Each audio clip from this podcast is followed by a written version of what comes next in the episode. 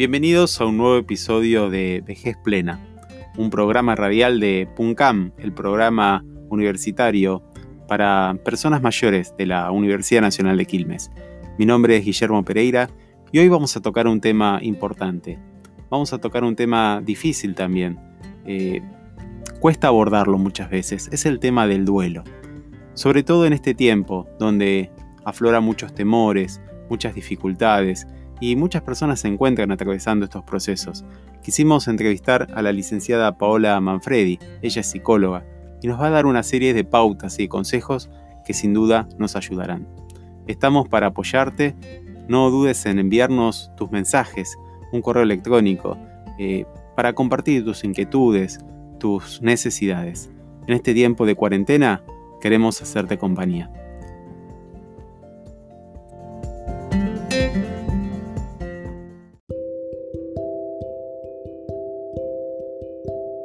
Bienvenidos, estamos en esta transmisión de PUNCAM, hoy con la licenciada Paola Manfredi para preguntarle sobre el duelo. ¿Cómo es hacer el duelo hoy? Bueno, muchas gracias de nuevo por invitarme, por este espacio de intercambio con los adultos mayores. Eh, mira, lo primero que quiero compartirte es de que el ser humano desde que nace está expuesto a enfrentar distintos duelos, distintas pérdidas, distintas crisis emocionales, ¿no? Estas van implicando un cambio de posición subjetiva, muchas veces no deseado, y va acarreando un trabajo psíquico para su resolución. O podemos resumir que el duelo es el trabajo psíquico que hace una persona para poder acomodarse a una pérdida, ¿sí?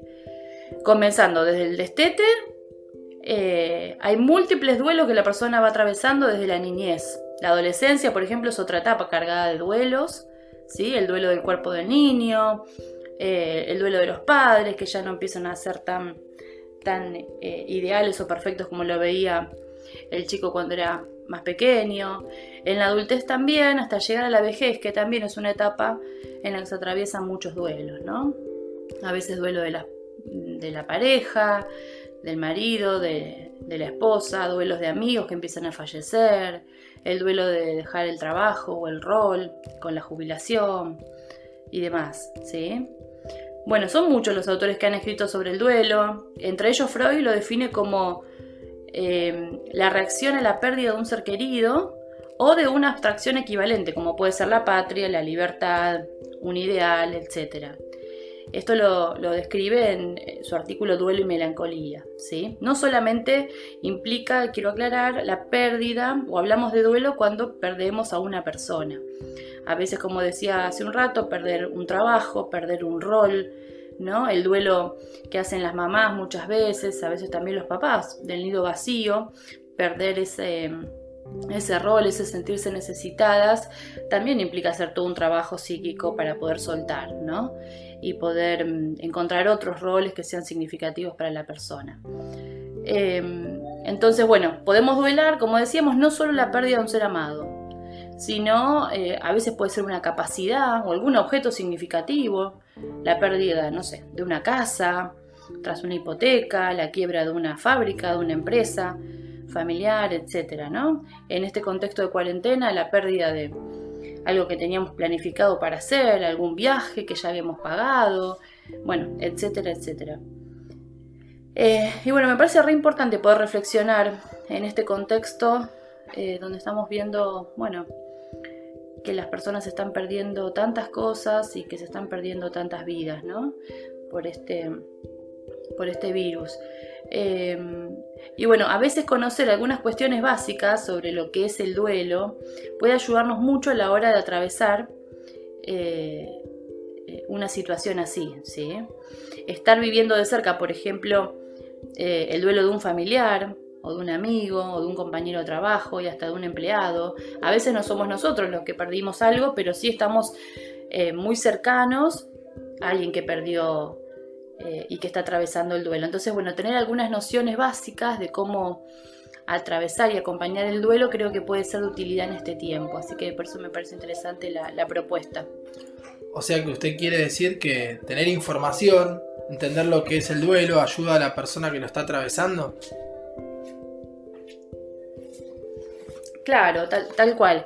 Yo he podido observar en la clínica que innumerables veces las personas que consultan por estar atravesando un proceso de duelo, no tienen noticias de ello, no están ni enteradas. Y poder brindar psicoeducación sobre qué es el duelo, cuál es el rol del terapeuta en, este proceso, cuánto tiempo lleva, las etapas que se van transitando, etc. Y poder ir normalizando su estado emocional dentro de lo que son los sentimientos esperables en las distintas etapas que la persona va atravesando, genera mucho alivio. O sea, contar con información adecuada, ¿sí? Es un recurso clave para poder atravesar este proceso de un modo favorable. Como en todos los tiempos, eh, han cambiado las formas también, supongo, de atravesar el duelo en, en esta época. ¿Podría hablarnos un poquito más sobre esto? Sí, cómo no. Eh, bueno, el doctor en psicología Ricardo Yacoub, que seguramente muchos lo conocen porque es especialista muy reconocido en vejez, él cita en su libro que en una época como esta, en la que todo ritual que alude a la muerte aparece como negativo, produce que el duelante se encuentre muy solo frente a esta situación, a diferencia de otros momentos históricos donde este proceso estaba más acompañado socialmente. A ver, ¿qué, quiero decir, qué quiere decir él con esto? y que quiero compartirle yo. Si hacemos memoria, eh, no mucho tiempo atrás, eh, el duelo se vivía de una manera eh, muy diferente, ¿sí?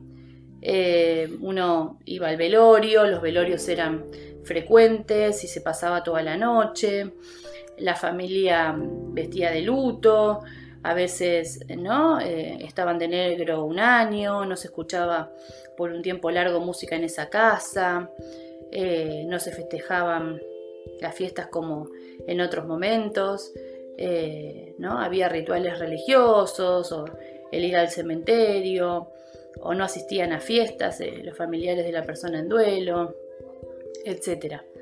En la actualidad, eh, esas formas se han ido perdiendo, esas representaciones del duelo se nos fueron diluyendo en muchas culturas, lo que hace que el duelante se encuentre perdido entre la multitud que nada sabe de su pérdida y que no tolera verlo mal, ¿no?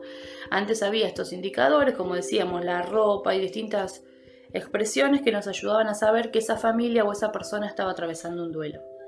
Hoy se fueron acortando, resumiendo los tiempos, muchas veces no se hace velatorio, nos invita a la familia más extendida al entierro, bueno, distintas em, prácticas que se fueron perdiendo y que dificultan el procesar eh, la situación de, duelo y de muerte de una manera un poco más amigable.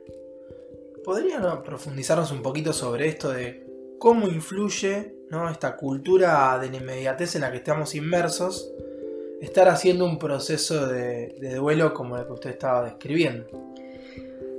Bueno, más allá de la cuarentena que es puntual ahora, ya de por sí em, hay una exigencia social en nuestra sociedad por estar bien todo el tiempo. Hoy en día eh, eso hace que se dificulte en gran medida la elaboración normal del duelo, ¿no? Si uno observa en los medios de comunicación o, toma revistas o diarios, las publicidades hacen referencia a, a, este mensaje de que tenemos que estar siempre a, siempre arriba, no estar mal, a que tenemos que rápidamente resetearnos en esta sociedad del zapping, ¿no?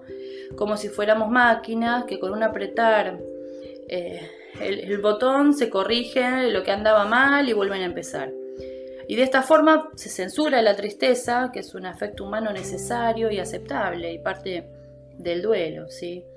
Como si el trabajo psíquico necesario para reponerse a una pérdida importante fuera algo que debemos hacer eh, de forma automática, como recién decíamos, y esto no es así, ¿no? El ser humano necesita tiempo. Eh, hoy en día podemos explicar que esto no es sano, exigirle al otro que esté bien rápidamente eh, no es sano, no ayuda, no colabora. La no descarga o la expresión de esos afectos negativos nos va a llevar a bloquear los mismos y muchas veces a enfermarnos. ¿sí? Por eso resulta vital respetar que hay un tiempo para cada cosa bajo el sol. Hay un tiempo para reír y hay un tiempo para llorar en la vida del ser humano. Y que los dos hacen parte de nuestros ser humanos, ¿sí? Pretender estar todo el tiempo bien, todo el tiempo contentos o felices es negar nuestra humanidad, ¿sí? Que se apena, que se debilita, ¿no? Porque somos seres afectivos, seres que vivimos en el contacto y en la vinculación.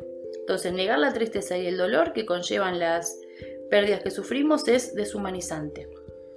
recién hablaba de tiempo, ¿no? Y, esa palabra me resonaba. Em, y tal vez muchos de los que nos están escuchando se preguntan, ¿no? ¿Cuánto tiempo eh, lleva el duelo? Sí, lo primero eh, que es importante em, tener en cuenta es que el duelo lleva tiempo, es una cuestión de tiempo, no se arregla con una medicina, ¿sí? no hay una cura para el duelo, sino que es un proceso en el que el tiempo, el ir transitando por distintas etapas, va ayudándonos a asimilar esa pérdida. ¿sí? Yo podría decirle que un duelo normal lleva aproximadamente un mínimo de seis meses mínimo y alrededor de un año, año y medio. ¿sí?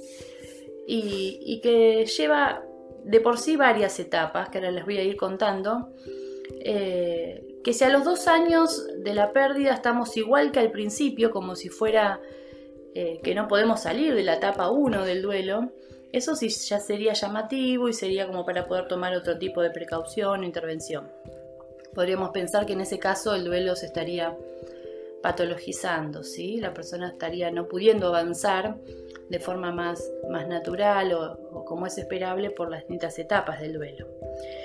Eh, bueno, la primera etapa del duelo es la más conocida, es la etapa del shock, ¿sí? la etapa donde hay más dolor, eh, donde la persona no puede creer lo que pasó, la etapa de la negación de la pérdida donde se escuchan frases como esto no puede ser, esto no es verdad, díganme que es mentira, que nunca ocurrió. Y es eh, una etapa en la que uno observa en la persona duelante más agitación, más llanto, más protestas, el por qué a mí, por qué ahora. Hay mucho desasosiego y prevalece lo disociativo y lo proyectivo, como echarle la culpa a los médicos o a alguien de la familia o a quien sea, ¿no? Puede aparecer también mucho enojo y algunas personas pueden quedar como congeladas, ¿no? Eh, en esa etapa de shock y, tardar un tiempo en poder caer, aceptar lo que pasó y, poder llorar o manifestar de alguna manera la tristeza, ¿no? en un segundo momento se empiezan a incrementar la relación con los objetos ligados a lo perdido, ¿no? Como dice la canción, todo me recuerda a ti. Empiezo a identificarme al rasgo, por ejemplo, me acuerdo de una mujer que después de morir su marido, que era músico, se puso a estudiar guitarra porque era un modo de poder ¿no? estar más conectada con su marido. ¿no? Esta ligación psíquica existente entre el duelante y el objeto perdido es muy común. ¿sí? Es una manera de, no querer soltar, de poder sentirse unido y cerca de, la persona que se fue. Por otra parte, la relación con los objetos externos empieza a ser como más laxa, interrumpida, hay desolación, sensación de que el mundo es desierto. Eh, es lo contrario al enamoramiento, el duelo, ¿no? Cuando uno está enamorado ve todo con alegría, de todos colores y lo siente más eufórico. Acá en el duelo pasa todo en cámara lenta, todo es más gris, ¿sí? Eh, hay mucha tristeza, resignación. Bueno, son muchas las canciones que podríamos nombrar que, y los poemas en los que los artistas describen imágenes muy claras de estos sentimientos. ¿sí? Después hay una tercera etapa, un tercer momento del duelo, donde esos objetos internos, esa imagen que uno tenía del otro y demás, se va debilitando y se empiezan a restablecer vínculos con los objetos externos. La persona empieza a vincularse de nuevo con el mundo, con las personas que lo rodean, vuelve a vincularse, a conectar con su trabajo, empieza a recuperar de a poquito sus intereses, las ganas de empezar de nuevo. Es una etapa de más serenidad, porque ya se, pasó a la aceptación y se empiezan a liberar, de inhibiciones, ¿no? Se pueden animar a reírse más, a disfrutar más de la vida. Ahora bien, así como describimos las características comunes de los que duelan, también hay variables en la elaboración del duelo que van a depender de distintas circunstancias, como la forma en la que se produjo el suceso, ¿sí? las muertes que son inesperadas, eh, a veces tienen un componente más traumático, ¿no? que las personas que ya vienen con una enfermedad y cierta anticipación de lo que puede llegar a suceder. Eh, la red de contención con la que cuenta la persona también es clave, ¿sí? Si la familia entiende que está atravesando un proceso psíquico y que necesita llorar y valida ese enojo y le da lugar a ese enojo y le pierde el miedo a ese enojo, que esté triste, que esté enojado, que esté dolido es, es una cuestión transitoria, totalmente realista con la situación que está viviendo y va a pasar, ¿no? Nosotros ponemos el ejemplo de, de un túnel, que el duelo es como un túnel que la persona tiene que atravesar, un túnel oscuro, triste, frío, pero que bueno, hay salida, de a poquito empieza a verse una lucecita y uno puede ir llegando del otro lado, ¿sí? Em, si bien no en todos los casos aparece la necesidad de considerar opciones terapéuticas como una alternativa, porque como yo les decía hoy, el duelo no se cura, sí a mucha gente le sirve poder acompañarse y tener un espacio fuera de la familia, fuera de su, su red, para poder hablar sobre duelo y como hoy les decía, bueno, poder acceder a psicoeducación y a la normalización de cosas que son típicas dentro del duelo que la familia a veces no tiene por qué saberlo. Algunas responden mejor de forma más intuitiva, otras familias tienen más dificultad para aceptar, afrontar y acompañar el dolor. ¿sí? Eh, bueno, no sé si alguna tenés alguna pregunta más, si queda claro. Yo espero que pueda serles de utilidad. El apoyo y el acompañamiento son claves para poder ayudar al proceso de duelo. Si hace falta consultar, nunca está de más. Eh, suelen ser tratamientos cortos porque son sesiones espaciadas las que se brindan, sí, pero bueno, como familiar lo que podemos hacer, incluso como personas que estemos atravesando un duelo, es darnos, darnos ese tiempo y dejar que el proceso vaya haciendo su curso, ¿sí? Bueno, licenciada, agradecerle muchísimo una vez más su, presencia acá en Puncam y sus aportes. Creo que para todos los oyentes ha sido de mucha utilidad y la estamos esperando nuevamente seguro en, en nuestro Puncam para que siga acompañando a los adultos mayores en este proceso.